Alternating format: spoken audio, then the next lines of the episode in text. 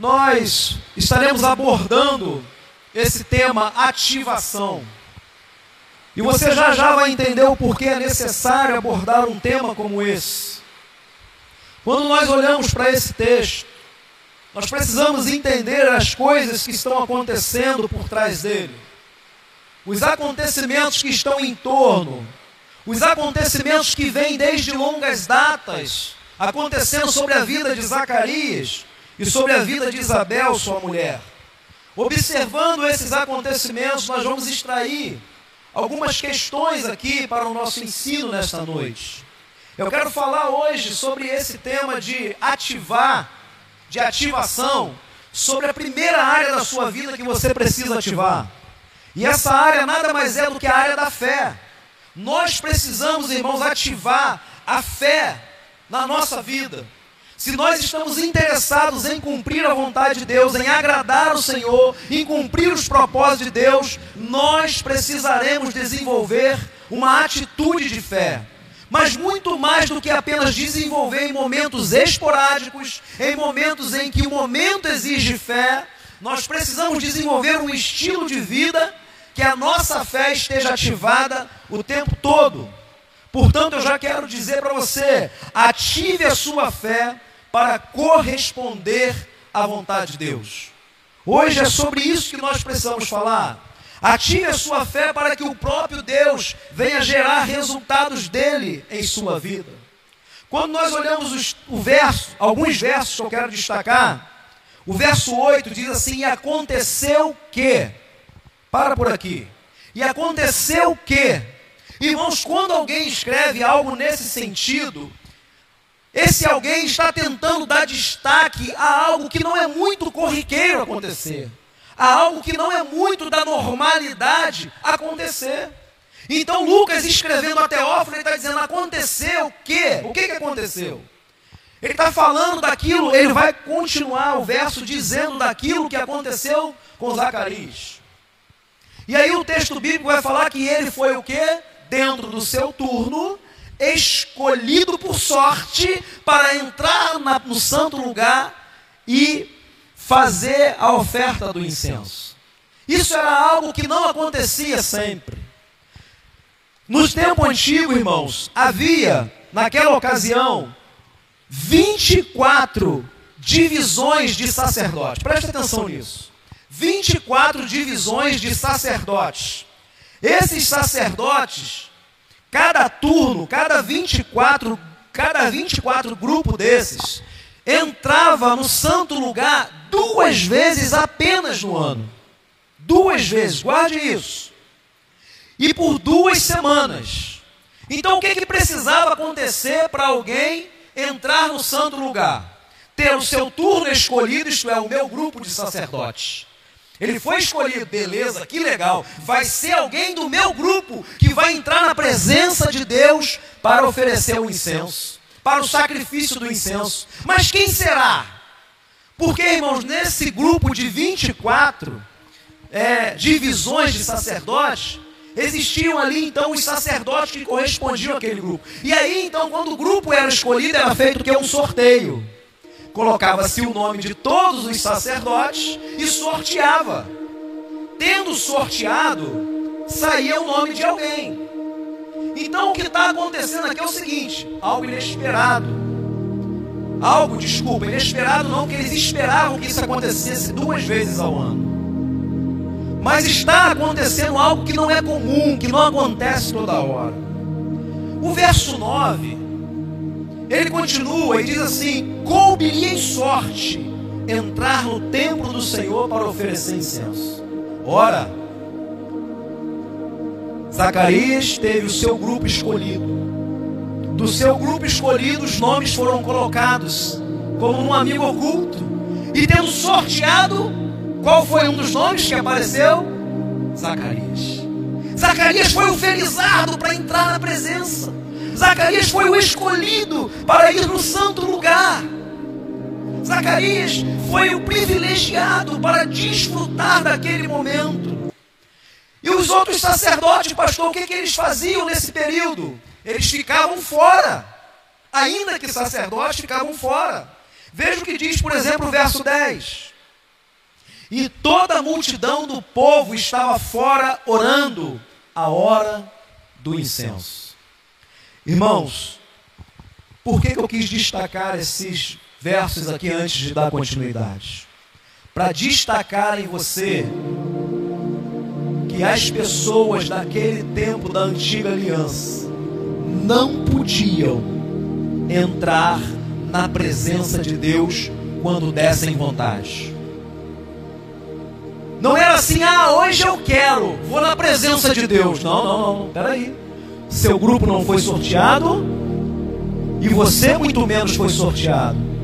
E ainda tinha a questão de fazer parte ou não do sumo sacerdote, dos sacerdotes. Portanto, eu quero ressaltar, pode abaixar um pouquinho o fundo para mim, por favor, aqui no retorno.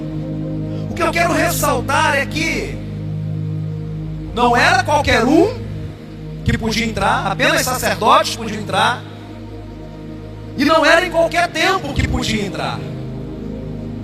E aí, irmãos, eu, quando eu olho para esses versos, eu me pergunto hoje, por que que nós, que temos livre acesso, como eu disse no início do culto, pelo sangue de Cristo, pelo novo e vivo caminho, nós não acessamos esse lugar em todo o tempo? Lembra que nós estamos falando sobre ativar a fé.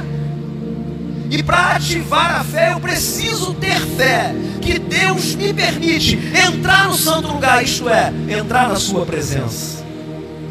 Os irmãos estão me ouvindo? Amém, queridos? Então eu preciso entender isso. E a primeira coisa que eu quero dizer para a minha igreja neste primeiro sermão sobre ativação, sobre coisas que nós precisamos ativar, é ative a sua fé, meu irmão. Quem sabe você já desistiu, quem sabe você já parou de orar. Escute, Zacarias está firme ali, independente de saber se o seu grupo vai ser escolhido e se ele vai ser selecionado para entrar na presença. Mas ele está firme na presença de Deus. E conta a Bíblia, escute irmãos, que Zacarias e sua mulher Isabel eram velhos, avançados em idade, e eles nutriam um sonho no coração. Qual o sonho, pastor? De terem filhos. Então, irmãos, com isso eu quero destacar que existe um nível de intimidade que, preste atenção, se faz orações na presença de Deus. Esse é um nível. Qual é o nível, pastor, que você está destacando agora? Existe um nível de intimidade que o crente faz oração na presença de Deus. Isto é, ele sabe entrar na presença de Deus. Ele é ousado, ele cumpre aquilo que Deus manda, sendo ousado e entrando na presença de Deus pelo novo e vivo caminho. Mas existe um segundo nível de oração. Existe um segundo nível de intimidade. E esse segundo nível de intimidade, irmãos, é o nível de que se faz orações a Deus. Um nível é aquele que a gente faz oração na presença de Deus. Um outro é aquele que a gente faz oração a Deus. Por quê? Porque nem todos nós sabemos entrar na presença de Deus. Talvez você fale assim, sério, pastor? Sério. Eu não sei se você já dobrou o seu joelho na sua casa um dia, dentro do seu quarto, cumprindo os requisitos de Mateus 6, no verso 6. E ali você tentou encontrar Deus, ali você tentou encontrar resposta, ali você tentou perceber Deus falando, tentou perceber direcionamento, tentou ver alguma coisa que pudesse ser Deus, e você simplesmente saiu daquele quarto, daquele lugar vazio de si mesmo e dizendo: não entendo o que está acontecendo. Eu não sei se você já experimentou isso, mas eu já experimentei muitas vezes. Muitas vezes. Mas escute, nós precisamos encontrar o lugar onde nós possamos fazer oração na presença de Deus e não apenas a Deus. Eu quero convidar você a ativar a sua fé para descobrir este lugar, para encontrar este lugar. E quando você encontrar este lugar, Sabe o que, que vai acontecer quando você orar e não perceber Deus? Você vai ficar indignado. Você vai dizer: Não, eu, eu não me conformo, eu vou ficar aqui um pouco mais. Por que te apressas, ó minha alma? Por que te abates dentro de mim, ó minha alma? Espera em Deus, pois ainda eu louvarei. Olha o clamor do autor bíblico. Por que você quer me tirar desse lugar da presença? Por que você quer me tirar desse lugar que é possível que eu encontre Deus? Sabe por quê, irmão? A carne, a nossa carne não quer orar. A nossa carne luta contra isso. E nós só oramos na presença quando nós aprendemos a ativar a nossa fé para entrar no lugar onde Deus está. Qual é o seu nível de oração? Qual é o seu nível de intimidade? Você faz oração a Deus ou você faz oração na presença de Deus? Pastor, Deus está em todo lugar, qualquer lugar que eu orar, eu estou fazendo oração a Deus. A melhor, na presença de Deus. Não é bem assim, irmãos. Nós precisamos desenvolver uma vida de intimidade. Durante o período de férias, eu li dois livros. Aprendi muitas coisas. E algumas dessas coisas eu vou citar aqui para você hoje, eu vou citar algumas delas. A primeira que eu quero mencionar a você é que todo mundo tem, escute isso, um tanto de fé dentro de si. Deus colocou dentro de você um pouco de fé. Saiba disso. Pastor, mas eu não vivo fé. É porque você não tem ela o quê? Ativada. E é por isso que eu estou trazendo esse sermão aqui. Essa série de sermãos. Para entender, para nós entendermos que nós precisamos ativar algo que nós já temos. Nós temos um pouco de fé dentro de nós. Ela pode estar desativada. Quer ver só uma coisa? Você não precisa sentir o tempo todo o seu braço para você saber que você tem. Ele está lá. E quando você quer usar o seu braço, por uma ordem mental, você movimenta ele e pronto. Ele está ativado naquilo que você sabe que tem. Eu sei que eu tenho um braço. E porque eu tenho, agora eu ativo a minha mente, a minha mente dá uma ordem ao meu corpo, aos meus músculos, aos meus tendões, que movimentam o meu corpo. Aí eu quero usar essa história para dizer a você o seguinte: você tem fé. Você não precisa sentir fé para saber que você tem, mas para receber coisas de Deus e ser movido audaciosamente em Deus, você precisa sentir a fé. E já que você precisa sentir, eu já te informei algo muito necessário. O que é? É você saber que você tem ela. Então agora você precisa ativar a sua fé e colocar ela ativada para que Deus faça a sua vontade em sua vida. Todo mundo tem uma medida de fé. Um dos autores que eu leio, John Bevere, ele diz assim: Deus não responde necessidades, ele responde fé. Guardou isso? Deus não responde necessidades, ele responde fé. Pastor, por que, que Deus não responde à minha necessidade? Talvez seja porque a tua fé não está ativada para ir à presença de Deus pedir sobre aquilo que é a sua necessidade. Quando Deus olha, Ele vê eu e você cheios de necessidade, mas Deus não responde necessidade. Deus responde fé. Então, se você tiver fé, você busca Deus e Deus então vai corresponder à sua fé. Quantos estão entendendo o que eu estou ministrando? Amém, queridos? Amém? Então, irmãos, isso foi o bojo da introdução que eu fiz para os irmãos. E agora eu quero caminhar sobre três verdades desta noite para a nossa vida. A primeira coisa, ative a sua fé. Fazendo o que, pastor? Anote aí. Sendo mais do que alguém que vive irrepreensivelmente se desviando do mal. Ative a sua fé, sendo mais do que alguém que vive irrepreensivelmente diante de Deus. Quando eu leio o verso 6 do texto de Lucas, ele diz assim: E eram ambos justos perante Deus, vivendo irrepreensivelmente em todos os mandamentos e preceitos do Senhor. Irmãos, quem está escrevendo é Lucas, um médico. Ele está apresentando um relato para Teófilo. E ele está dizendo: olha só, existia Zacarias e Isabel, e eles eram justos diante de Deus. Ou seja, Lucas está dizendo o seguinte: segundo aquilo que nós entendemos, este casal corresponde à vontade de Deus. Eles são obedientes, eles vivem na presença. Inclusive, Zacarias é até sacerdote. Mas, porém, todavia, tem um problema aí, Teófilo. Eles não têm filho. E sabe o que, que Lucas estava dizendo com isso? Eles são aprovados entre os homens como homens e mulheres de Deus, mas são desaprovados diante de Deus, porque Deus não coloca o favor dele sobre sua vida para que eles tenham filho. Essa é a interpretação que Lucas está dando aqui. Lucas está dizendo o seguinte: sabe, Teófilo, diante de nós, homens, eles são justos e tementes a Deus. Mas a leitura que eu faço, Teófilo, é que Deus desaprova eles, porque eles não têm filho. Esse era o entendimento da época, você sabe. Não ter filho naquela época era sinal de desaprovação de Deus. Ele era então, portanto, à luz daquilo que estava sendo dito, um sacerdote desaprovado, segundo os homens, desaprovado por Deus.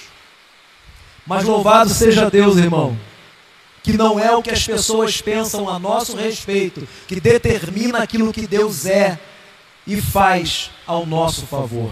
Você pode dizer amém por isso?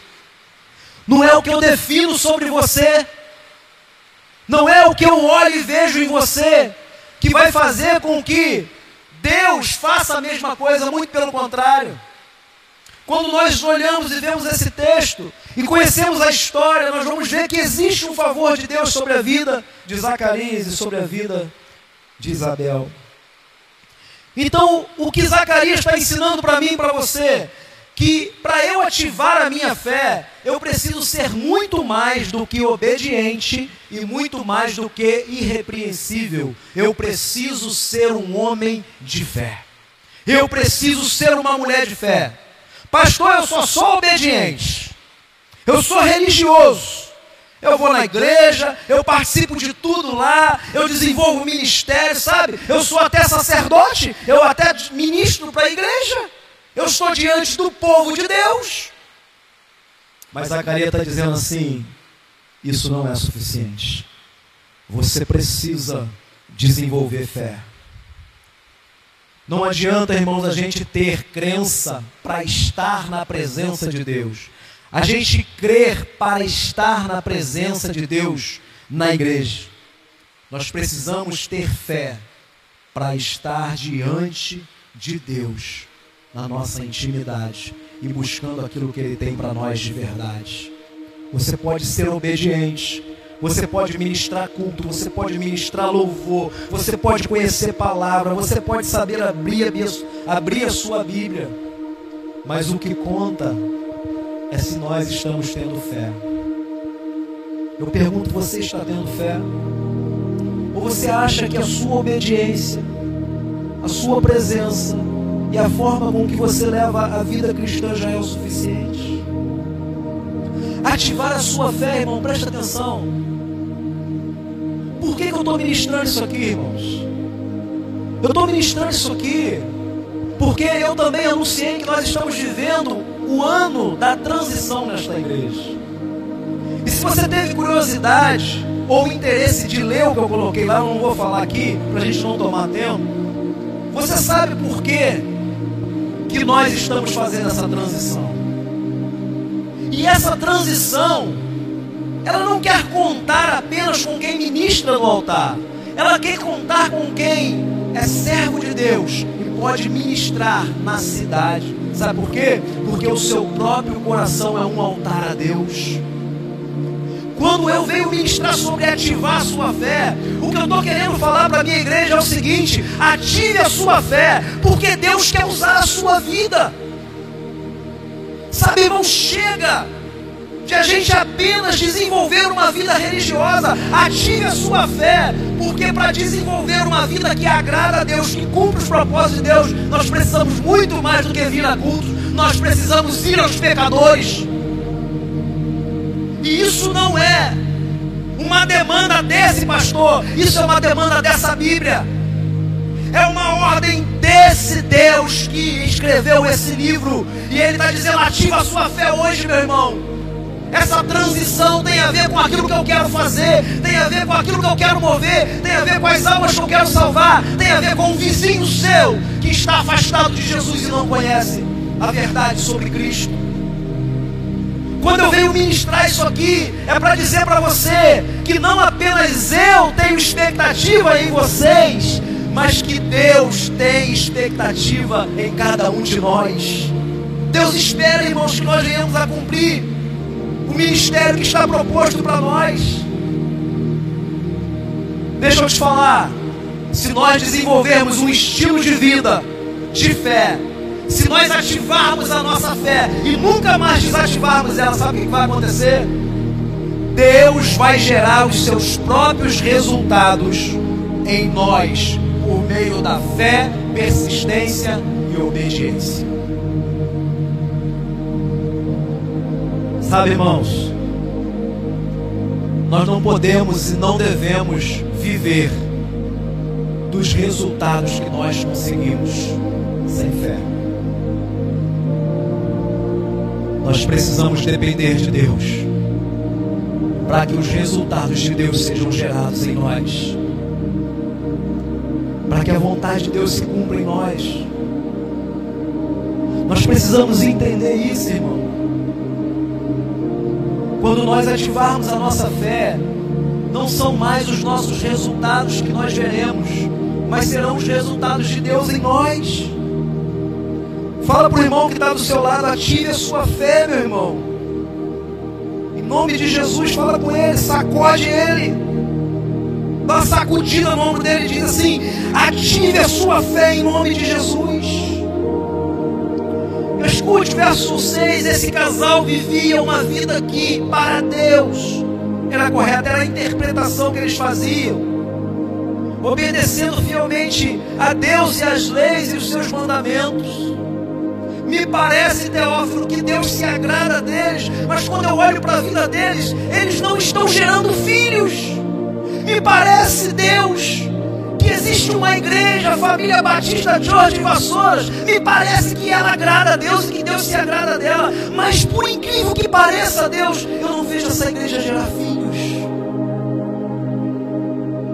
Irmãos, a noiva de Cristo tem que estar o tempo todo com dores, como que uma mulher de grávida esperando a hora de gerar o seu próximo filho. Eu e você, irmãos, nascemos para gerar.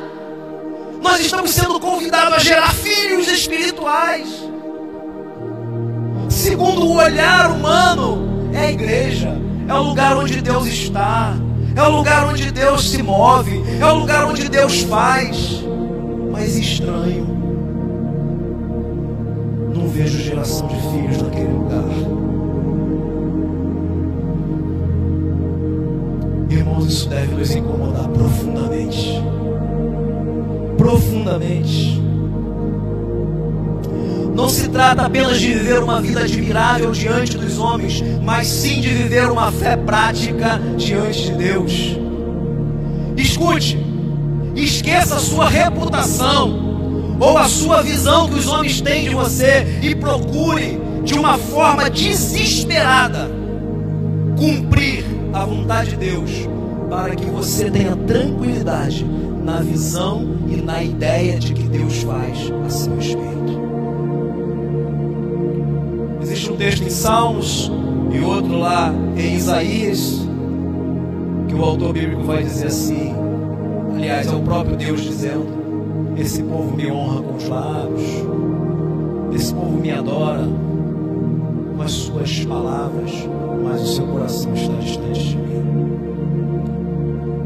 Eu não estou dizendo que a nossa igreja não adora a Deus, que a nossa igreja não olha para Deus e que a nossa igreja não está querendo viver o que Deus tem. Não é isso que eu estou dizendo. Eu estou dizendo que se nós ativarmos a nossa fé, o próprio Deus vai gerar resultados na minha e na sua vida.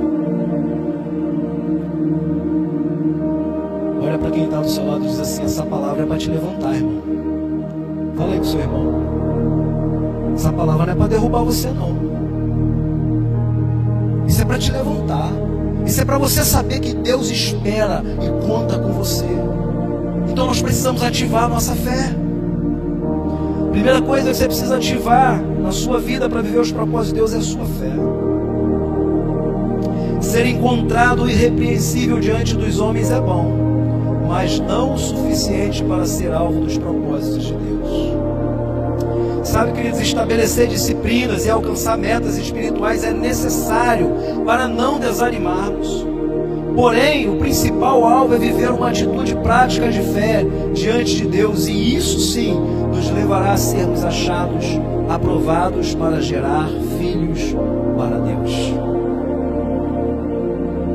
Nós precisamos ser encontrados, aprovados.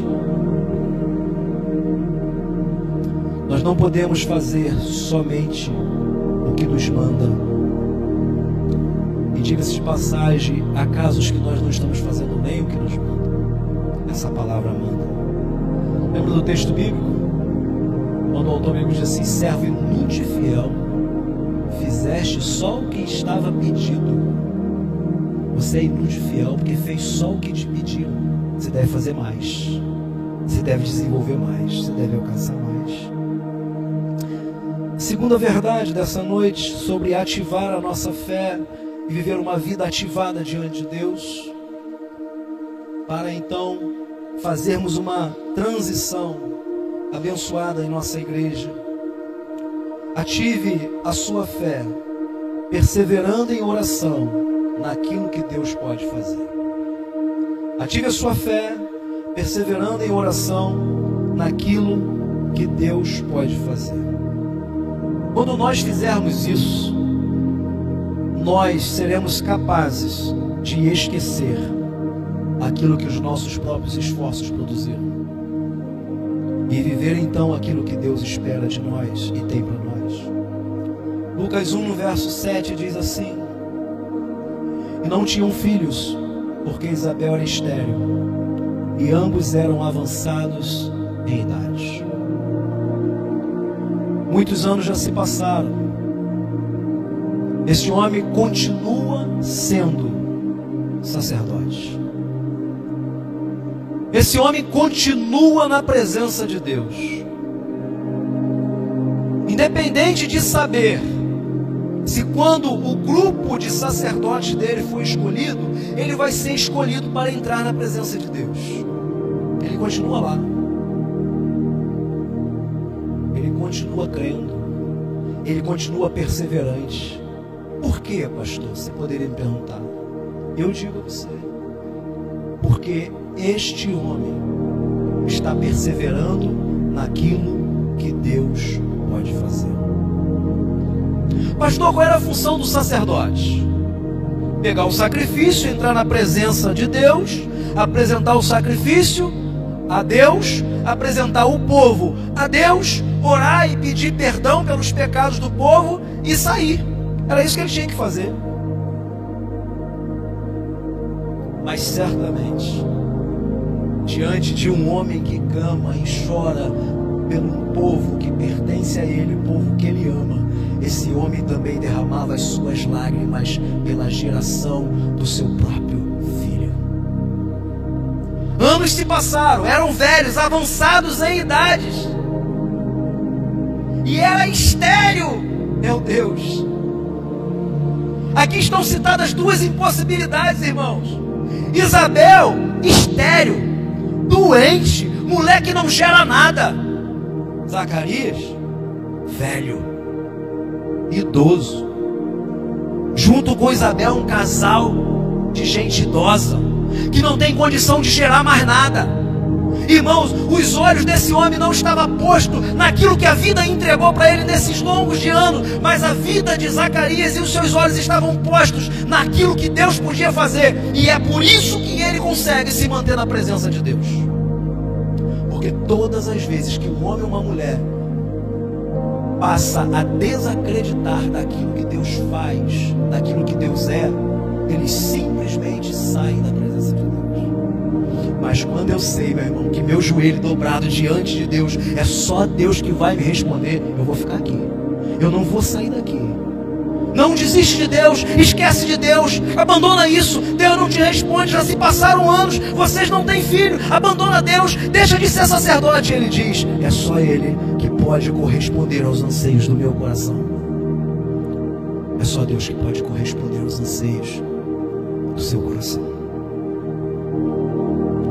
É só Deus que pode gerar no coração do seu amigo, do seu vizinho, uma mensagem viva e poderosa da parte dele mesmo para transformar a sua história e a história do seu vizinho. Ative a sua fé, perseverando em oração naquilo que Deus pode fazer.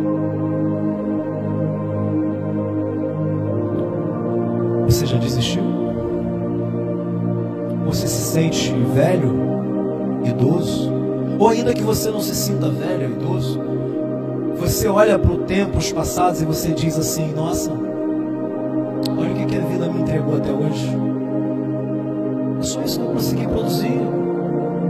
Sabe, vida cristã é só isso mesmo. Vou me manter aqui por me manter, por acreditar que isso é realidade para mim sem que necessariamente a minha fé esteja ativada em que Deus possa fazer algo sobrenatural através de mim, que sou natural.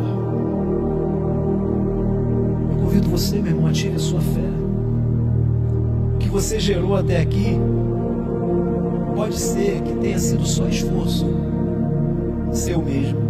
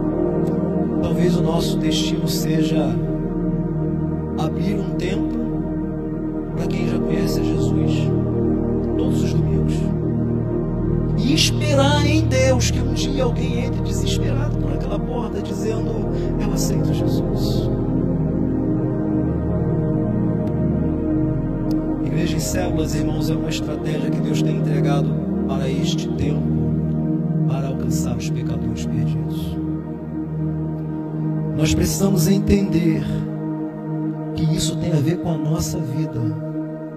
Deus quer usar a sua vida para gerar novas vidas em Cristo Jesus. Deus quer usar a sua casa. Deus quer usar você como líder. Como quem sabe um líder auxiliar. Como quem sabe alguém que simplesmente abre a casa e diz assim: Pastor, eu fico responsável por preparar o lanche. É só os irmãos fazer a vaquinha aí, o rateio, juntar tudo, traz. E pastor, eu vou abrir a minha casa com o maior prazer. Sabe, eu vou manter o ambiente limpo, eu vou deixar uma música preparada, eu vou convidar os meus vizinhos para ouvir falar de Jesus. Pastor, manda alguém para cá, eu quero abrir uma célula na minha casa. Sabe, não é muito.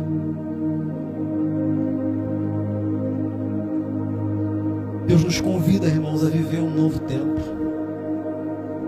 Um novo tempo sobre esta igreja. É o que esse pastor está proclamando. Eu tenho orado pedido a Deus que todos que estão aqui caminhando conosco entendam essa visão, abracem essa visão e desenvolva o seu ministério para alcançar os pecadores perdidos. Duas impossibilidades: esterilidade. Você está com a esterilidade decretada sobre a sua vida. Quem sabe você mesmo decretou isso. Pastor, são tantos anos de crente, eu sou estéreo mesmo, pastor. Eu não gero nada mesmo, não. Ah, pastor, sou assim mesmo. Já sou velho, pastor. Tô idoso. Não dá para mim mais não, pastor. Isso é com os mais jovens. Usa os mais jovens, pastor. Não. Deus espera contar com você. Não tinha filhos, porque Isabel, preste atenção nesse verbo, era estéreo. Aleluia. Quem está entendendo que eu já estou querendo ministrar aqui? Era estéreo. Sabe o que eu estou querendo dizer para você nessa noite? Você era estéreo. A partir de hoje, em nome de Jesus, ative a sua fé e você vai ser fértil. Sabe quem que você vai gerar? Não é um filho qualquer. É um filho chamado João Batista. Responsável, sabe por quê? Anunciar a vinda de Jesus, preparar o caminho de Jesus Será que não é isso que a igreja tem que fazer ainda hoje? Anunciar Jesus está voltando, preparar o caminho, preparar os corações para dizer: meu filho, aceite Jesus, jovem, aceite Jesus, irmã idosa, aceite Jesus, vizinho, aceite Jesus, primo, aceite Jesus, aceite Jesus. Será que não é isso? Sabe, irmão, Deus não mudou a estratégia dele. A estratégia é mesmo: o homem é salvo pela loucura da pregação do Evangelho e a pregação está sendo cerceada. Assédio, o nome da lei é assédio, assédio religioso. Já já vai ser aprovada. Sabe o que significa? Eu e você não vamos poder mais pegar um panfleto ir na caixa do correio e colocar uma mensagem. Eu e você não vamos poder ir mais no vizinho e falar assim: vamos para a igreja.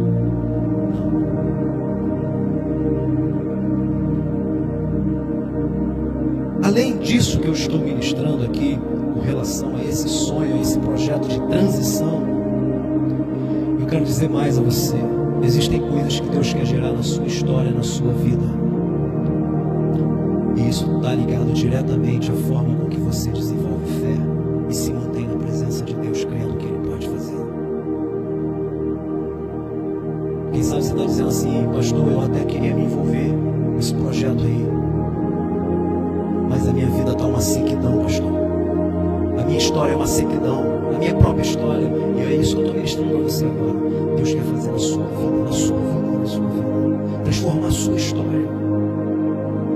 você testemunho vivo daquilo que Ele está movendo e fazendo no mundo através das igrejas.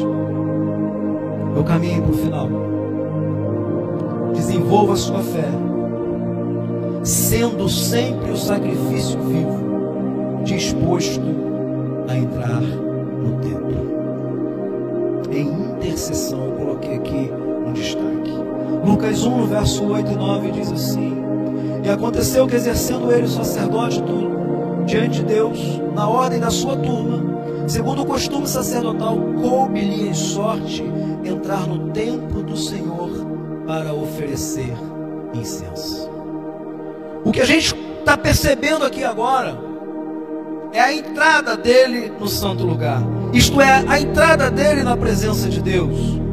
E eu estou usando isso para dizer a você nesse tempo e para nossa geração que se nós queremos ativar a nossa fé, nós precisamos, irmãos, ser o sacrifício vivo que se desloca em direção ao santo lugar.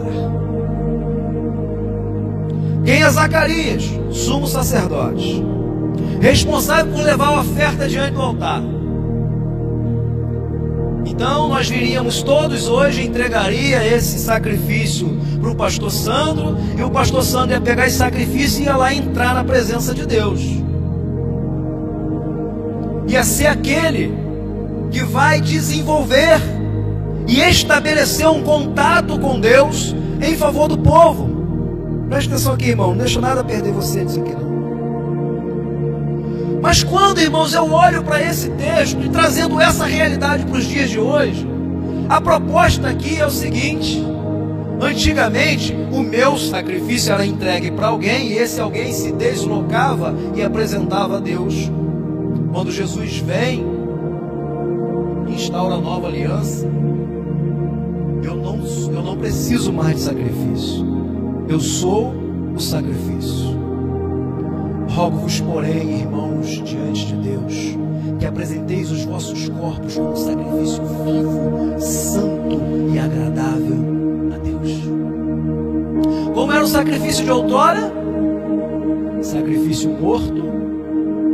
Não era santo, era apenas limpo, era um animal perfeito.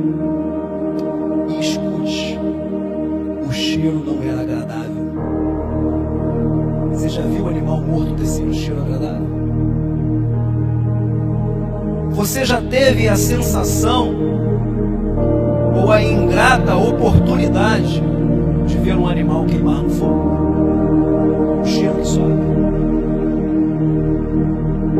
E aí, Paulo escrevendo a Romanos, ele está dizendo assim: esqueça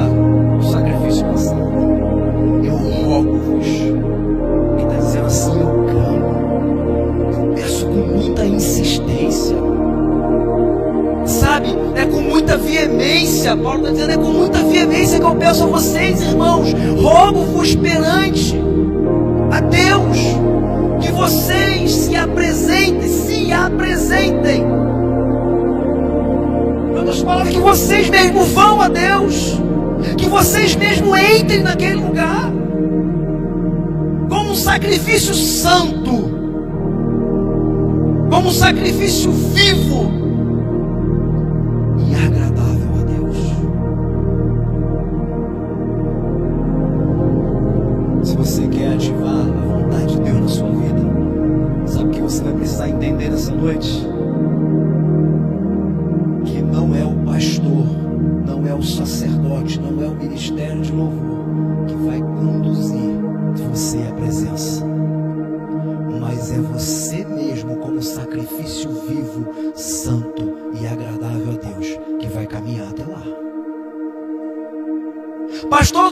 disposição, eu estou sem tempo, eu não acredito. Então, meu irmão, esquece a presença de Deus.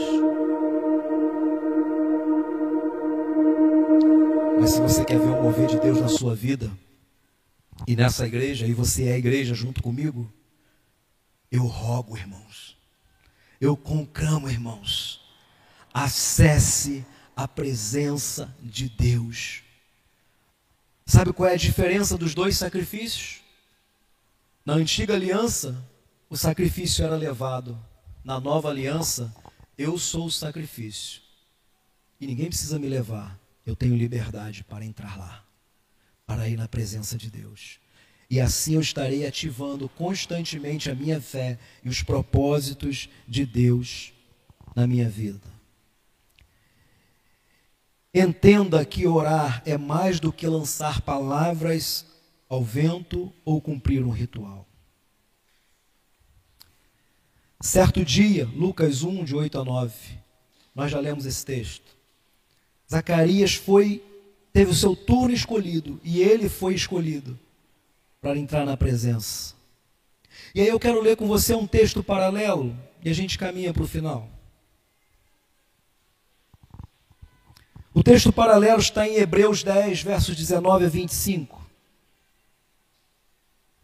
Hebreus 10, 19 a 25.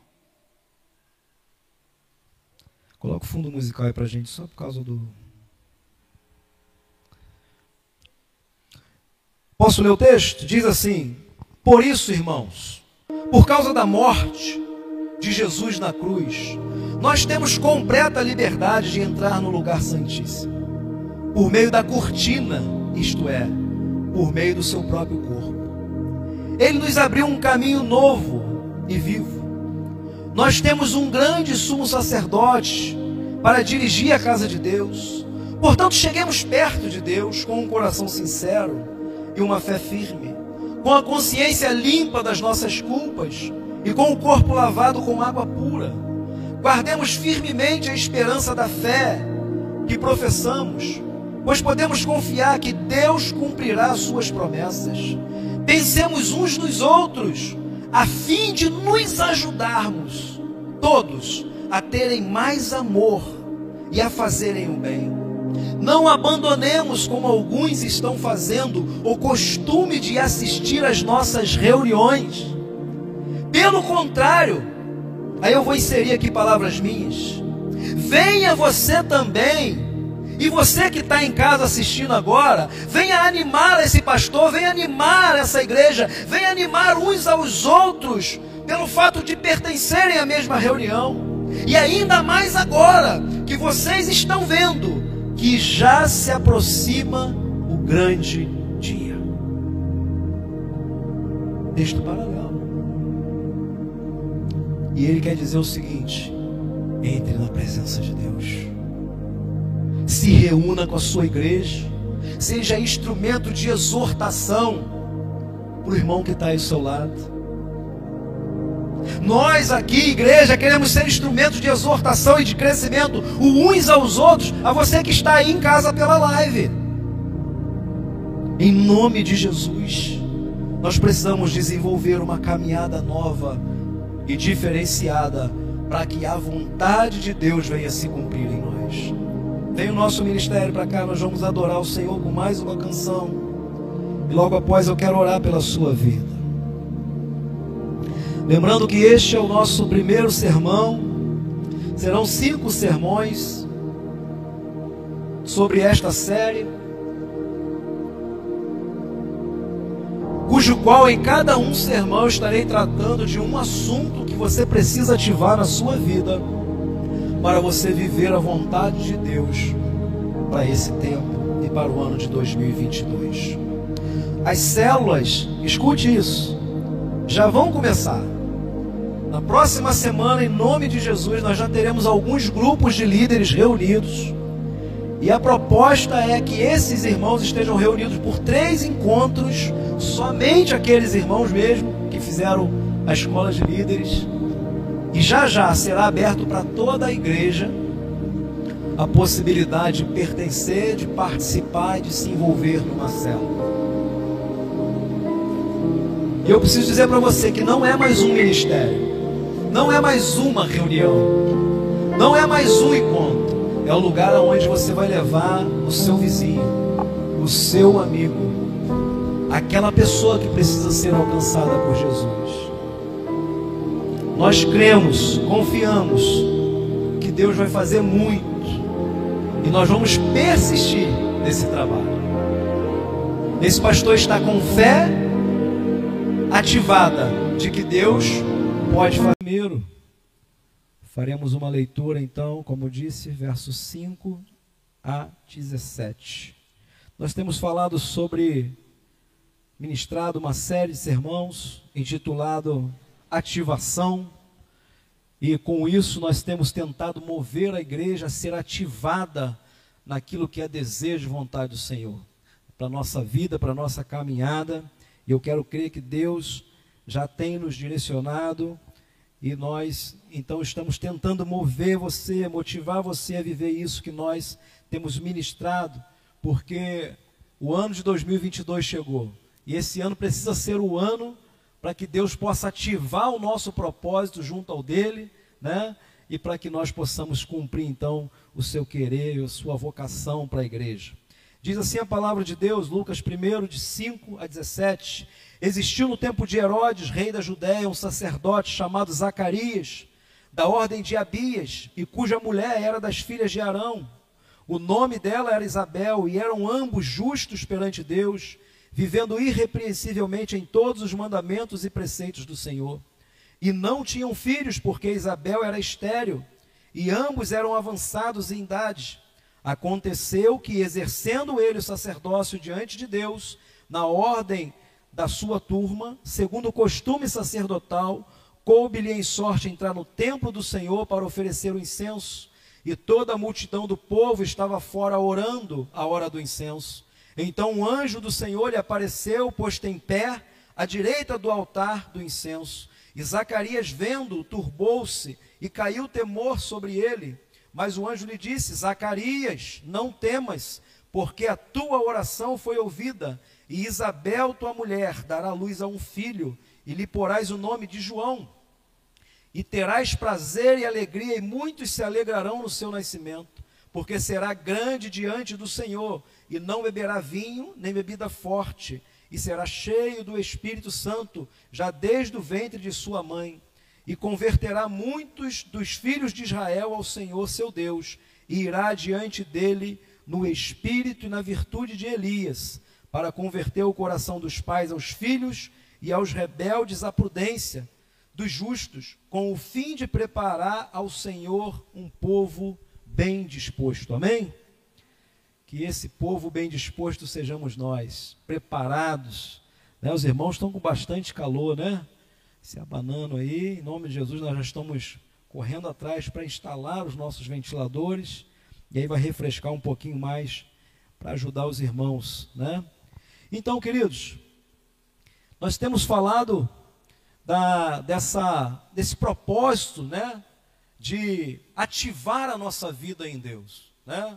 Nós temos ministrado sobre isso, temos dito que esse é o ano que nós estamos vivendo um período proclamado, né, ministerialmente como o período da transição, isto é, o período em que nós estamos batalhando por é, desenvolver uma igreja mais efetiva e mais atuante por meio das células, né, dos grupos pequenos em seus lares, nos lares dos irmãos, e para isso nós precisamos ativar uma série de coisas para que esse propósito de Deus, essa vontade de Deus se cumpra na nossa vida.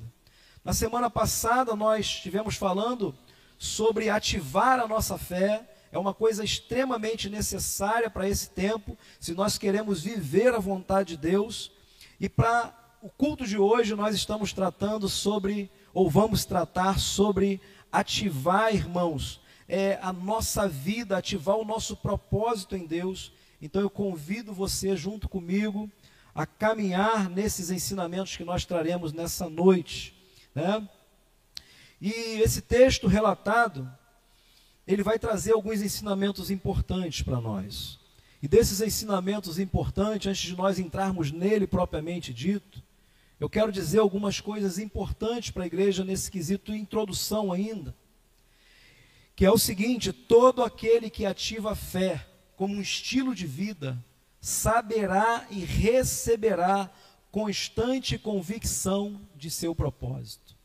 Todo aquele que, guarde isso. Irmãos, coloque o nosso áudio aí de fundo, por favor. Todo aquele que ativa a fé como estilo de vida saberá e receberá constante convicção do seu propósito. Então eu estou dizendo aqui inicialmente que aquele que quer conhecer o seu propósito, viver o seu propósito, desempenhar a sua missão nessa terra, ele precisa ativar antes o que? Um estilo de vida de fé, que foi o sermão passado.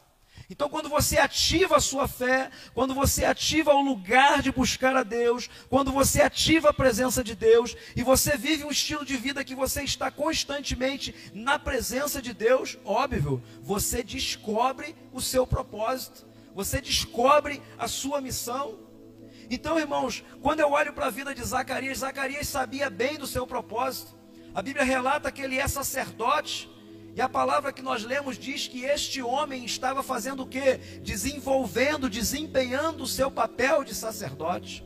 Ele estava ali no templo, ele estava ali desenvolvendo o seu papel enquanto ministro da palavra daquela época. Ele estava focado naquilo que Deus chamou ele para fazer, naquilo pelo qual ele foi consagrado, naquilo pelo qual a, a, a comunidade reconheceu ele. Deus o convidou para fazer. E existe uma convicção, um convite sobre a igreja de Cristo para esse tempo. E esse convite é um convite de um propósito, de viver um propósito, de sermos ativados nesse propósito. Sabe, querido, a gente não pode passar por essa terra sem fazer nada por essa sociedade, sem entregar. Pode abaixar um pouquinho, por favor? Meu retorno aqui, pelo menos, não sei aí para frente, mas sem, sem viver o propósito de Deus. Irmãos, eu já perdi as contas de quantas vezes eu tenho abordado esse assunto. E eu estou abordando aqui de novo porque a gente precisa ativar o nosso propósito. Ou seja, não é só uma coisa de falar, não é só uma coisa de lembrar, é uma coisa de executar. Então fala para quem está do seu lado, fala assim: ativa o seu propósito, irmão. Ativa, vira a chave. Vê se você encontra uma chave no irmão para ligar ele. Igual o carro dá uma partida. Qual é o propósito do carro levar você para lá e para cá? Mas para isso você precisa que ligar, acionar os motores. Me parece que a igreja desse tempo está com o motor desligado. Ou se está ligado, está andando em primeira marcha.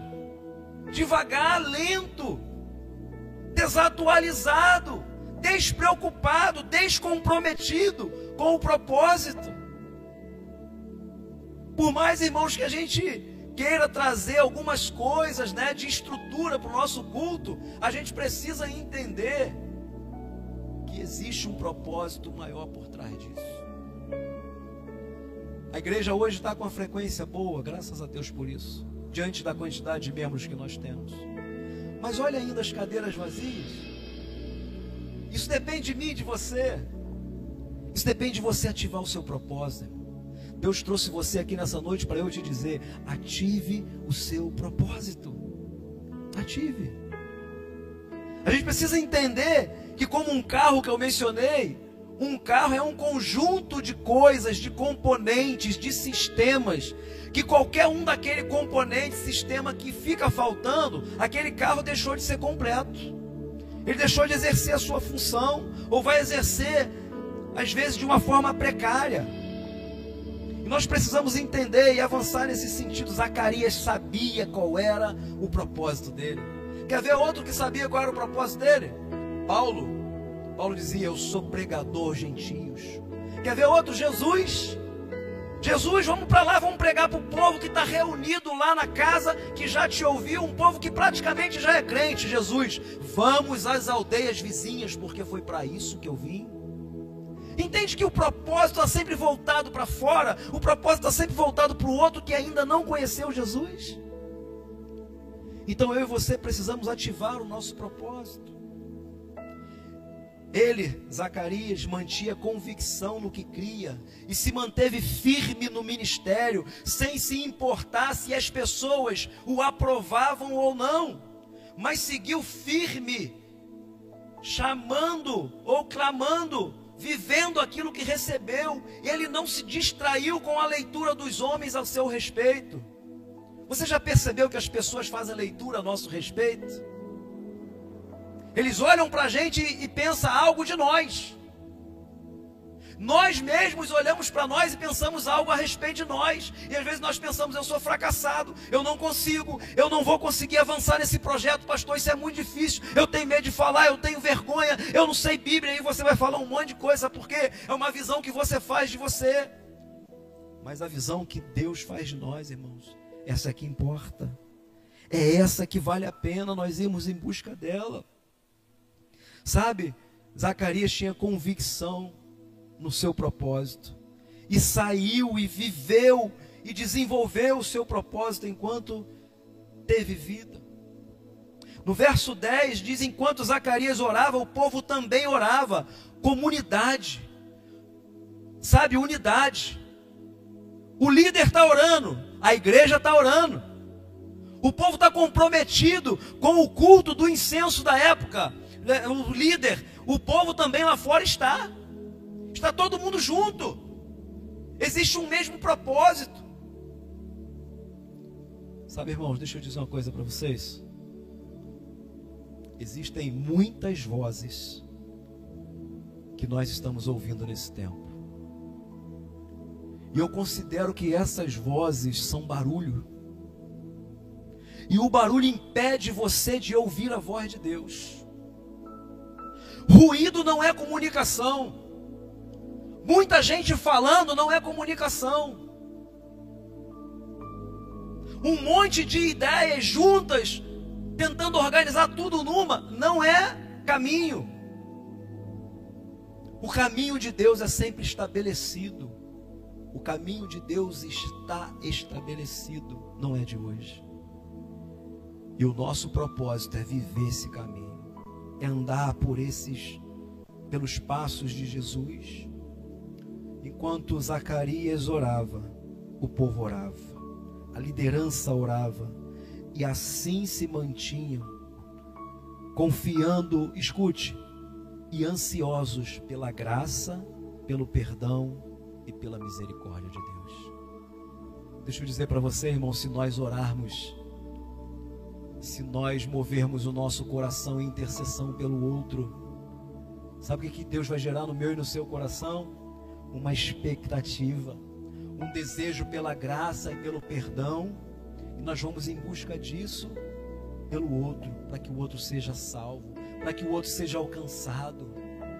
Nós precisamos entender que esse propósito está sobre nós. Antes de dar continuidade, talvez algumas pessoas pudessem pensar nesse momento, pastor, não seria muito egoísmo da parte de Deus que nós possamos viver o projeto dele e abandonar o nosso? Em tempo algum, Deus convidou você para abandonar o seu projeto. O que Ele quer é que o seu projeto seja alinhado com o dele, o dele com o seu. Zacarias e Isabel queriam ter o quê? Filho. Não é isso? E eles oravam por isso. Quando o anjo aparece para dar um projeto a esse casal, ele dá um projeto que que era igual ao que eles queriam, mas dá além. Porque Zacarias não recebeu um filho apenas. Ele recebeu um menino que estava responsável por anunciar a vinda de Cristo. Sabe o que, que eu e você somos? Filhos que fomos entregues para esta geração para anunciar a vinda de Cristo. Quando Zacarias vê Jesus pela primeira vez, qual é a fala dele? Vocês lembram? Eis aí, Zacarias, desculpa João, filho de Zacarias. Qual é a fala dele? Eis aí o Cordeiro de Deus que tira o pecado do mundo. Qual o propósito do nascimento de João, irmãos? O anjo é bem claro: esse menino vai alegrar muita gente. Esse menino que vai vir no seu ventre, ele vai anunciar a salvação, a vinda do Messias. É ele que vai unir pai com filho, filho com pai. É ele que vai pegar o rebelde e converter a Cristo. É ele que vai ser a preparação para quando Jesus vier, a fala dele fazer sentido. Sabe, Jesus quer tocar em muitas vidas. Ele quer chegar na vida de muita gente e ele espera que eu e você sejamos João Batista. Que o propósito seja ativado em nós, irmãos. Eu quero caminhar um pouco adiante com você e agora a gente entra propriamente nas lições que eu quero trazer para a igreja. Ative o seu propósito em primeiro lugar, anota aí na tábua do seu coração, gerando e recebendo a visão no ambiente de encontro. Ative o propósito de Deus gerando e recebendo a visão no ambiente de encontro. Lucas 1, no verso 11, vai dizer assim para mim e para você: Então um anjo do Senhor lhe apareceu, posto em pé à direita do altar do incenso. Irmãos, aonde que o propósito de Zacarias está sendo ativado? No altar, na presença, no ambiente do encontro. Não existe outro lugar para uma igreja gerar o seu propósito que não seja aos pés de Deus, de joelhos dobrados diante de Deus, entregando a sua vida diante de Deus, resistindo ao pecado, se tornando uma igreja santa, se sujeitando a Deus, para que o diabo fuja de nós. Sabe, irmão, não há necessidade. Escuta isso, que coisa maravilhosa, revelação da palavra de Deus para mim, para você. Escute, em nossa vida não há necessidade de expulsar o diabo, segundo esse texto, porque se você se santificar, se submetendo a Deus, resistindo ao diabo, o que, que diz a palavra? Ele foge de vós. Você não precisa chutar ele, não. Você não precisa, sabe? Embora a igreja tenha poder, e por vezes é chamada para isso, mas a proposta aqui que eu estou dizendo é que existe um poder sobre uma igreja quando esta igreja ativa o seu propósito. E onde, pastor, eu vou ativar o meu propósito? Na presença, consagrando a sua vida a Ele, entregando o seu viver a Ele, as suas práticas a Ele, as, sua, as suas atitudes a Ele para que Ele transforme a sua vida num lugar onde Ele encontre em você um depósito daquilo que Ele tem, para que esse depósito de graça, de favor, de perdão, possa transbordar da nossa vida para aqueles que nos cercam. Em nome de Jesus, nós precisamos ativar o nosso propósito. Deixa eu dizer, anjos não aparecem por acaso. Nunca. Aliás, Deus não faz nada por acaso. Nada. Quando você ver alguma coisa que os outros estão na dúvida se é manifestação de Deus, pergunte-se: para que, que Deus faria isso? Isso é um bom termômetro para a gente saber se aquilo que a gente está vendo, se aquilo que estão dizendo é Deus de verdade. Então, irmãos, anjo ele não aparece por acaso. O anjo ele aparece para entregar uma mensagem, para entregar algo que Deus está trazendo. Hebreus 1, no verso 14, diz assim: Então, o que são os anjos? Todos eles são os seres, são espíritos que servem a Deus diante de Deus, os quais ele envia para ajudar os que vão receber a salvação. Qual é a palavra do anjo? Olha, irmãos, que troço poderoso que algo maravilhoso a palavra do anjo. Eu sou Gabriel, que assisto diante de Deus e vim para atender o seu pedido. Zacarias, vai para casa, que a tua mulher vai ficar grávida. Irmão, o anjo veio do céu enviado por Deus para dar e entregar uma mensagem, entregando essa mensagem, o que cabia agora Zacarias fazer a sua parte. Desenvolver, se mover em direção àquilo que Deus estava falando. Os anjos não aparecem por acaso. E nessa noite, eu quero dizer para você que você vai ativar o seu propósito, gerando e recebendo a visão no ambiente do encontro. Seja no ambiente do encontro neste lugar, seja no ambiente do encontro na sua casa, no quarto a sós com Deus. É lá que você vai gerar o seu propósito. Uma segunda verdade que eu quero caminhar com os irmãos, ative o seu propósito, vencendo a barreira do medo, da dúvida, das ideias preconcebidas e da incredulidade. Para que eu e você possamos ativar a nossa vida no propósito de Deus, crer que Deus, através de nós, pode e quer mover algo nesta terra, nós vamos precisar vencer uma barreira. A barreira do medo, da dúvida, das ideias pré-concebidas e da incredulidade. Lucas 1,13 diz assim: Mas o anjo lhe disse: Zacarias, não temas, porque a tua oração foi ouvida, e Isabel, tua mulher, dará luz a um filho, e lhe porás o nome de João. Agora vai para o verso 18 a 20, que diz assim: Disse então Zacarias, Zacarias ao anjo: Olha as barreiras de Zacarias se levantando. Como saberei isso? Pois eu já sou velho, olha a barreira. E minha mulher é avançada em idade. E respondendo o anjo disse: Eu sou Gabriel, que assisto diante de Deus, e fui enviado a te falar e dar-te estas alegres novas. Todavia, ficarás mudo e não poderás falar até o dia em que estas coisas aconteçam. Porquanto não creste nas minhas palavras, que a seu tempo há de se cumprir. Ative o seu propósito, vencendo a barreira do medo, da dúvida, das ideias preconcebidas e da incredulidade. O anjo aparece. Qual é o próximo relato do texto quando o anjo aparece? Zacarias teve medo. Ele teve medo. O que mais que ele teve, pastor? Olha os sentimentos aí que nos impedem de alcançar a vontade de Deus. Medo é um deles. Você costuma ter medo das coisas? O medo impede você de alcançar o propósito de Deus na sua vida. Um outro sentimento que ele apresenta: dúvida. Às vezes nós ficamos com dúvida. Será que isso aí que o pastor está pregando é para mim mesmo?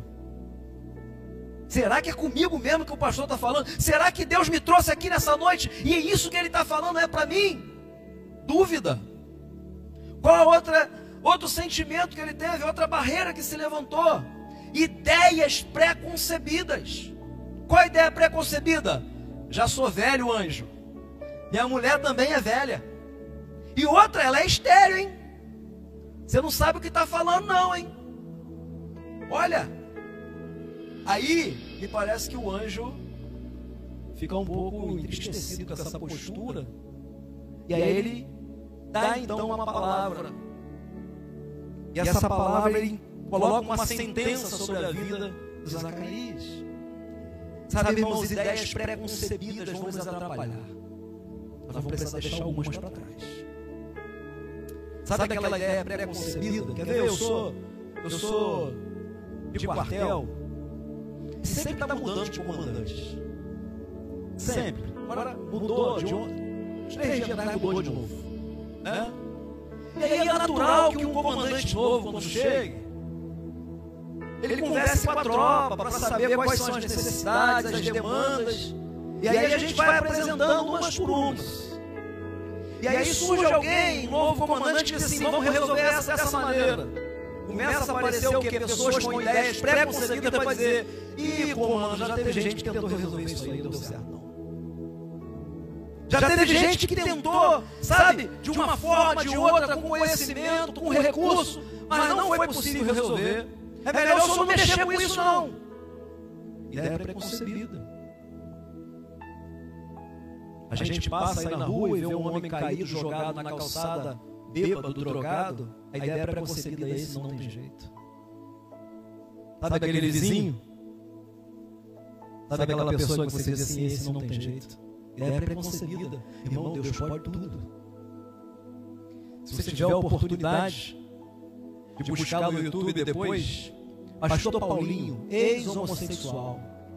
Estou tentando contato com esse homem para trazer ele aqui, irmãos. A gente olhava e dizia: não tem jeito? Ideia preconcebida. Quando a gente fala isso, irmão, a gente está dizendo que Deus não pode. E Deus pode de tudo. Então essa barreira vai se levantar. E qual a outra barreira? A incredulidade. Não tem como anjo. É mulher estéreo, não vai dar não. Você vai ter que deve ser outro, deve ser outro Zacarias que você veio né, buscar. Quem sabe nessa noite você está dizendo assim, eu acho que Deus bateu na igreja errada. Ou não, irmão. É com a gente mesmo. É conosco mesmo. Fala para o irmão que está do seu lado, é com você mesmo. É com você mesmo, não faz não. Sabe aquele tiro que sai e você faz assim, ó? Não, não é comigo não, pastor, é assim. Deixa bater aí. Sabe? Deus quer alcançar pessoas através da nossa vida, irmão.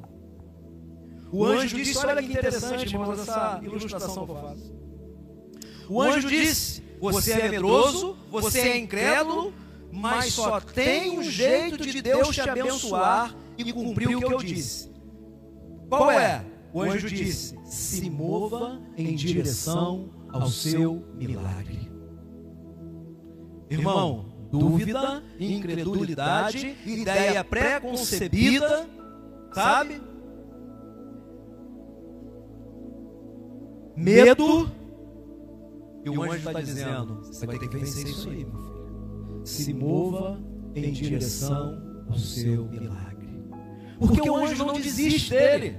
Sabe o que eu estou querendo dizer? O anjo não desiste de nós. Deus não está desistindo de nós. Deus está dizendo: vai adiante, não, vai adiante. Vocês vão conseguir, vocês vão avançar, vocês vão vencer. As barreiras vão cair e vocês verão o fruto do vosso penoso trabalho. Aleluia, irmãos. Porque o nosso trabalho não é vão no Senhor. O anjo coloca uma sentença sobre ele. Qual é a sentença? Só tem um jeito de você viver o seu propósito, o seu milagre. Qual? Se move em direção a ele. Sabe, irmãos, Deus podia ter desistido de mim e de você, mas Ele está insistindo. Igreja, vai, avança, segue em direção ao seu propósito. Eu quero dar um destaque aqui, irmãos. Pois bem, Zacarias, ele pensa então que Deus enviou um anjo, aquele mensageiro, para entregar uma visão. E nessa noite, se nós ficarmos cheios de medo, cheios de dúvida, de incredulidade, se você não viver o seu milagre, se você não se mover em direção a Ele, você não vai viver o seu milagre. Ou você vai ser um profeta mudo, um sacerdote mudo alguém sem fala. O anjo disse: se mova em direção ao seu milagre. Você não estava pedindo um milagre? Olha que interessante, orando por um milagre, quando o milagre vem, não crê. Já viu isso?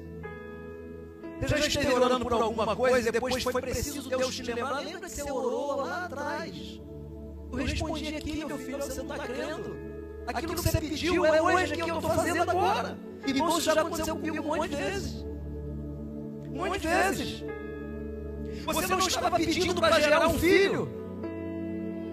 Pois bem, eu vim te dizer que você vai gerar esse filho. Você não estava pedindo para ser uma igreja, escute, não é para pertencer a uma igreja abençoada, é para ser uma igreja abençoada. Porque para eu ser uma igreja abençoada, eu preciso ser abençoado. Aí eu passo a ser essa igreja abençoada. Você não quer ser essa igreja abençoada? Se mova em direção ao seu milagre. Verso 20, o anjo disse: Você poderá, na minha leitura, você poderá ser uma pessoa sem voz, ou poderá ser um sacerdote que gere milagres. Irmão, qual era a atitude de Zacarias sair daqui desse culto? Ir para casa. Fazer o que, pastor? O dever de casa. Você sabe o que, que um casal precisa fazer para uma mulher ficar grávida. O que Deus está falando? Se move, meu. Vai procurar a tua mulher. Vai para a tua casa. Entra no quarto com aquela varoa, ama aquela mulher e gera o teu milagre, porque está determinado. Sabe o que Deus está dizendo para mim e para você? Está determinado o milagre dele sobre a nossa vida. Se a gente não crê, a gente não faz o dever de casa, a gente desiste a gente tem medo, a gente gera incredulidade e a gente não faz o que tem que fazer. O anjo está dizendo: vai para casa, igreja. Vai para as casas, igreja. Vai fazer o que você tem que fazer, vai gerar o teu filho, igreja. Vai gerar o teu filho na fé. Eu disse no sermão passado, nós precisamos ser uma igreja com dores de parto o tempo todo. A noiva de Cristo com dores de parto o tempo todo, gerando filhos espirituais o tempo todo. Em nome de Jesus, para ativar o meu e o seu propósito. Ative o seu propósito em nome de Jesus em terceiro lugar, se juntando ao projeto da equipe celestial. Lucas 1, versos de 13 a 17, eu estou caminhando para o último tópico já. Diz assim: Mas o anjo lhe disse, Zacarias, Zacarias, não temas, porque a tua oração foi ouvida. Isabel, tua mulher, dará luz a um filho, lhe porás o nome de João. Olha o que diz agora: Terás prazer e alegria, e muitos se alegrarão no seu nascimento, porque será grande diante do Senhor. Não beberá vinho, nem bebida forte, será cheio do Espírito Santo, já desde o ventre da sua mãe. Converterá muitos dos filhos de Israel ao seu Deus, e irá diante dele no espírito virtude de Elias, para converter o coração dos pais aos filhos e os rebeldes à prudência dos justos, com o fim de preparar ao Senhor um povo bem disposto. O que, que esse povo estava fazendo junto, irmão? Orando. Quando Zacarias entra, ele é intercessor do povo que está fora. Mas houve muitas vezes que Zacarias não entrou. Eu expliquei isso no sermão passado. O grupo sacerdotal é dividido por 24 turnos. E esses turnos entravam duas vezes só durante o ano naquele lugar. E desse turno que entrava, havia um sorteio para saber qual sacerdote que ia na presença. Então, ele está dentro, ele é o intercessor do momento, mas houve muitas vezes que ele ficou aqui fora. E aqueles que estavam dentro estavam intercedendo por quem estava fora. Você consegue ver propósito e unidade nisso? Enquanto eu estou aqui dentro, eu oro por quem não pôde entrar e está lá fora. Enquanto eu estou aqui fora, eu espero que alguém que esteja lá dentro esteja orando por mim, gerando graça, favor, perdão e misericórdia da parte de Deus para a minha vida. Sabe qual era a expectativa do povo que ficava lado de fora? Tomara que a minha oferta seja aceita, porque se ela não for aceita, eu não estou perdoado. Era essa a ideia. Em outras palavras, o que eu estou dizendo para você é o seguinte: como que eu posso ativar o meu propósito, pastor? Se juntando ao projeto da equipe celestial. Qual é a equipe celestial? O anjo que veio e disse: Você vai gerar um filho. Esse filho vai ser abençoado, esse filho vai anunciar a salvação de Deus por meio de Jesus Cristo. Esse filho vai ser um instrumento para converter pais a filhos e filhos aos pais e para converter o rebelde à bonança e ao favor de Deus.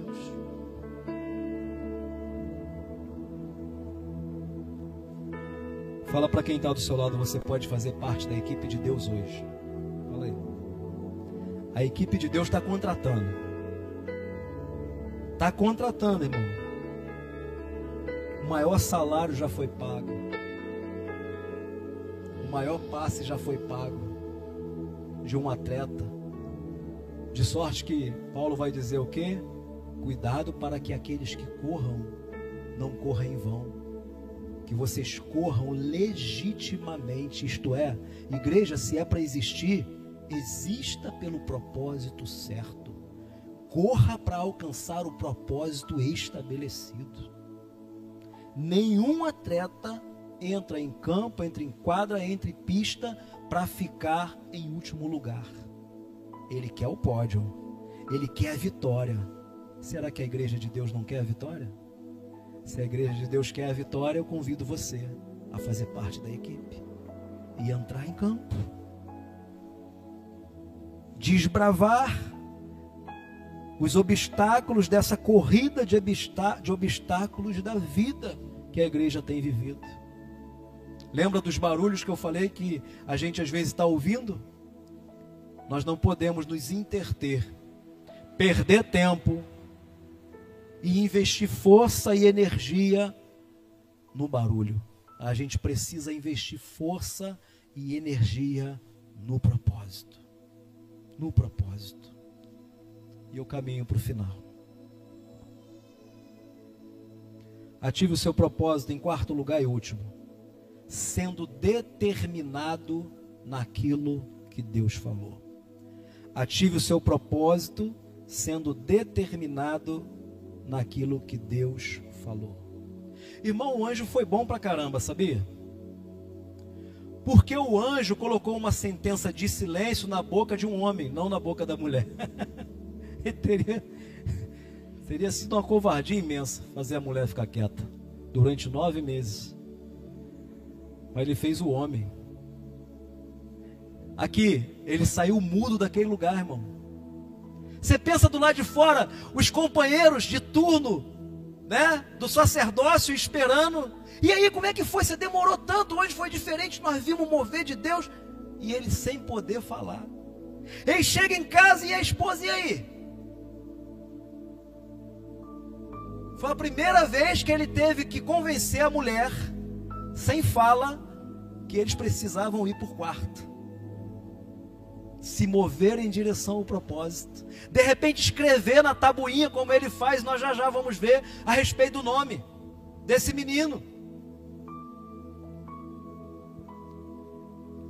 Ele tinha uma opção: ser um profeta mudo para a vida toda.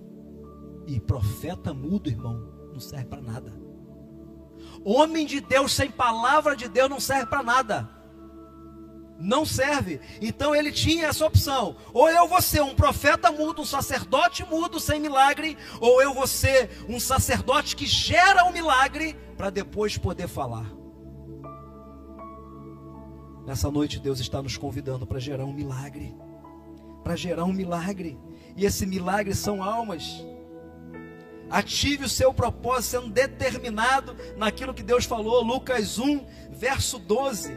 Olha o que, que diz assim, é, aqui no, no verso 12: E Zacarias, vendo, turbou-se e caiu o temor sobre ele. Agora vai comigo lá para o final, verso 57 a 64. E completou-se para Isabel o tempo de dar à luz. Zacarias foi para casa e fez o que tinha que fazer. Teve um filho. E os seus vizinhos e parentes ouviram que tinha Deus usado para com ela de, de grande misericórdia e alegraram-se com ela. E aconteceu que ao oitavo dia vieram circuncidar o menino e lhe chamavam Zacarias o nome de seu pai. E respondendo sua mãe disse: Não, porém será chamado João. E disse-lhe: Ninguém há na tua parentela que se chame por este nome. E perguntaram por, por acenos ao pai do menino, que queria, ou como queria que ele fosse chamado, pedindo ele uma tabuinha. Ele escreveu dizendo: O seu nome é João. E todos se maravilharam, e logo a boca dele se abriu, e a língua se lhe soltou, e falava louvando a Deus, e veio temor sobre todos os seus vizinhos, e em todas as montanhas da Judéia foram divulgadas todas estas coisas, e todos os que as ouviam as conservavam em seu coração, dizendo: Quem será, pois, este menino? E a mãe do Senhor estava com ele. Que coisa maravilhosa, irmãos. Ative o seu propósito, sendo determinado naquilo que Deus falou. Foi para casa naquilo que Deus falou, tendo que vencer o medo, a incredulidade, a dúvida, as ideias preconcebidas. Se moveu em direção ao seu milagre gerou o milagre. E agora que o milagre está gerado, sabe o que estão querendo fazer? Colocar outro nome naquilo que é projeto de Deus, naquilo que é milagre de Deus. Qual o nome do menino? É Zacarias. Não, não, não, não, não. Deus falou que não vai ser Zacarias. Esse menino está sendo gerado não é para honrar e não é para homenagear o Pai, é para honrar e homenagear o Cristo. Amém, queridos? É para a igreja e o povo saber que Deus faz milagre. Lembra que eu falei que não ter filho era sinal de desaprovação de Deus? Sabe o que, que vão fazer com a sua vida? Vão olhar para você e vão desaprovar você. Fala, não, você não vai conseguir entrar nesse projeto, não. Você não vai conseguir viver esse projeto, não. Você está querendo há tanto tempo ser abençoado, viver um contexto de igreja que alcança o outro, e quando essa possibilidade chega de você, alguém vai dizer assim: você não, você não vai ser, não. Você não vai conseguir, não. Lembra que eles eram desaprovados porque não geravam filhos. Quando, quando Lucas, que está escrevendo esse livro, ele está dizendo assim: olha, eu vou te fazer um relato de um homem abençoado, de uma mulher abençoada que fazem aquilo que Deus quer, contudo, porém, todavia, não possuem filhos. Sabe o que ele está dizendo? Contudo, porém, todavia, todavia, nós não encontramos a aprovação de Deus nele. Embora ele sirva a Deus, embora ele faça a vontade de Deus, nós não vemos a aprovação de dele, porque não ter filho era sinal de desaprovação. Sabe o que, que eu estou dizendo para você nessa noite? As pessoas vão olhar para você, vai olhar para mim, vai olhar para nossa igreja, vai dizer assim: eles não vão conseguir, eles não vão avançar, eles não vão prosseguir nesse projeto, eles não vão vencer esse projeto. Aí sabe o que, que Deus está pedindo para a gente fazer? Enquanto você não gera, cala a boca só trabalha em prol do projeto, só vai em busca dele, só gera o milagre. E quando o milagre aparecer, sabe quem que vai ser engrandecido? É você? Não. É o meu nome que está sobre você, sobre a sua vida, sobre a sua igreja. Nosso papel, irmão, é trabalhar, arregaçar as mangas. Jesus, certa feita, falou assim: o meu pai trabalha até agora. Ele estabeleceu um dia de descanso para nós, mas ele está trabalhando. Eis que não dorme, não cochila o guarda de Israel. Ele não dorme, ele não para. Uma igreja para ser reconhecida como a igreja de Jesus é uma igreja em movimento mas não é qualquer movimento. É um movimento que se lança e se projeta para gerar o milagre de Deus. E a salvação é um milagre de Deus que acontece por meio da loucura da pregação do Evangelho. Nessa noite, nosso ministério vai vir nos abençoar mais uma canção. E após essa canção, nós vamos orar, entregar as nossas vidas nas mãos de Deus. Nós vamos confiar a Deus aquilo que estamos crendo. A próxima canção, ela tem como fala principal: não pare. Eu quero que você permaneça sentado. Primeira vez que essa canção vai ser executada aqui. A Karine me perguntou se podia cantar ela hoje. Uma canção nova. Provavelmente você já ouviu. E essa canção foi um bálsamo para mim, um bálsamo para mim hoje. Presta atenção na mensagem dela. Ela será um bálsamo para você. Você que está pensando em parar, como vez por outra a gente pensa, como vez por outra a gente quer, a gente, a gente quer parar, quer esquecer tudo, quer desistir de tudo. Aí Deus vem e usa um homem, uma mulher, sei lá quem foi, se eu não me engano, essa canção é de autoria de uma pastora chamada pastora Midian Lima. E como essa palavra fez sentido para mim no dia de hoje. Canta com a gente, se você conhece.